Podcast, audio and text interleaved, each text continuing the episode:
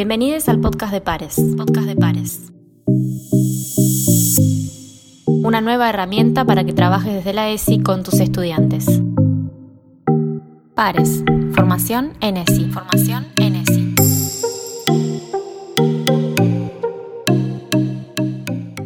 En el episodio de hoy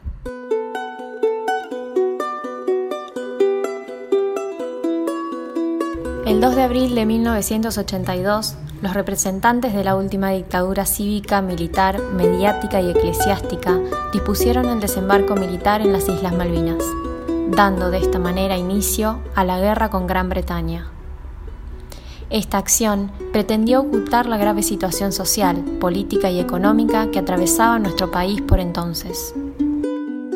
Soy Jorge Tolosa, excombatiente de Malvina,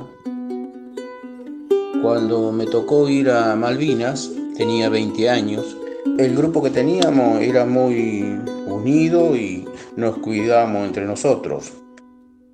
En la guerra de Malvinas participaron más de 23.000 combatientes argentinos, según datos oficiales. De este total, 10.300 pertenecían al ejército, 10.600 a la armada, 2.300 a la Fuerza Aérea y unos 200 a Gendarmería y Prefectura. La mayoría de ellos eran jóvenes de entre 18 y 20 años, generalmente de la clase 62 y 63, que fueron enviados a la primera línea de fuego sin preparación y sin herramientas. En la prensa de la época eran muy frecuentes las noticias en las que se consignaba sin alarma que los defensores de las islas eran soldados de 18 años que tienen como promedio unos 3 meses de instrucción militar.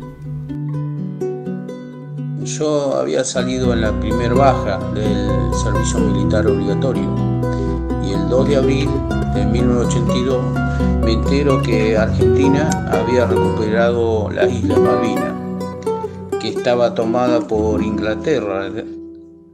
Y el 2 de abril empezaron a llegar cartas. El 13 de abril ya estábamos camino a Malvinas. Te podés imaginar el, respeto y las condiciones que nos habían enseñado por nuestra patria. La guerra de Malvinas, como todo enfrentamiento bélico, puso en primer plano los atributos viriles de los hombres, como así también sus cualidades de heroísmo, valentía y sangre fría. Yo creo que nadie quiere ir a una guerra donde tenés que matar o, o morir. De esta manera se construyeron masculinidades que sobrevaloraron un modo de ser hombre estructurado por una serie de estereotipos de género consagrando la hegemonía de la dominación masculina. Frases como la de Galtieri en su discurso de la Plaza de Mayo, si quieren venir que vengan, o las fotos de los soldados aguerridos y dispuestos a todo en las tapas de los diarios, forjaron ese modelo de hombre soldado que estaba dispuesto a sacrificarse por la patria y el honor la patria nos necesitaba, eh, teníamos que estar. El conflicto, que finalizó el 25 de junio, dejó un saldo de 650 combatientes nacionales muertos y una huella indeleble en nuestra sociedad. Al fin de la guerra le siguió el silencio. Los soldados sobrevivientes volvieron al país y desde el Estado y los medios de comunicación se encargaron de invisibilizarlos y callarlos. Aquella sociedad que clamaba por el desembarco de tropas argentinas en Malvinas pareció tener amnesia.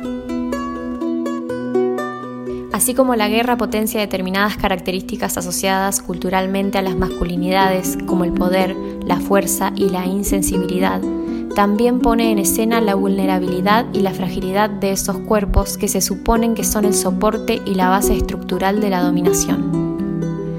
En 2011, ante los reclamos de grupos de excombatientes, el adjunto a cargo del defensor del pueblo de la nación, Anselmo Sella, destacó que la cantidad de soldados que fallecieron post-conflicto a causa de suicidios es de tal magnitud que puede compararse la guerra y la posguerra.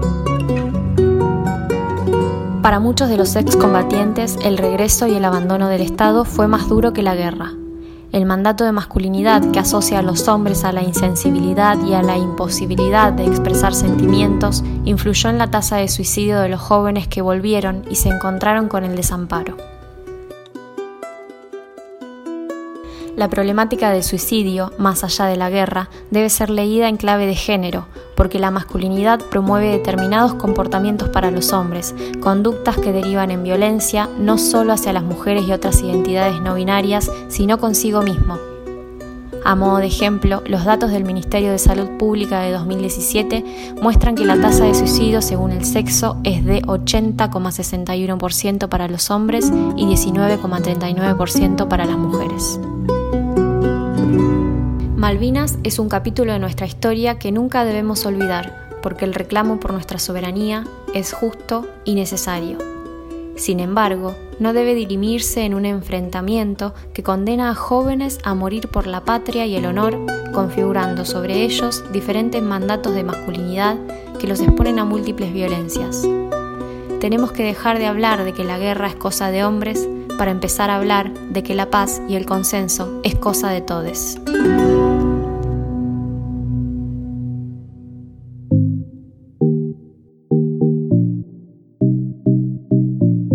Esto fue el podcast de Pares. Podcast de Pares.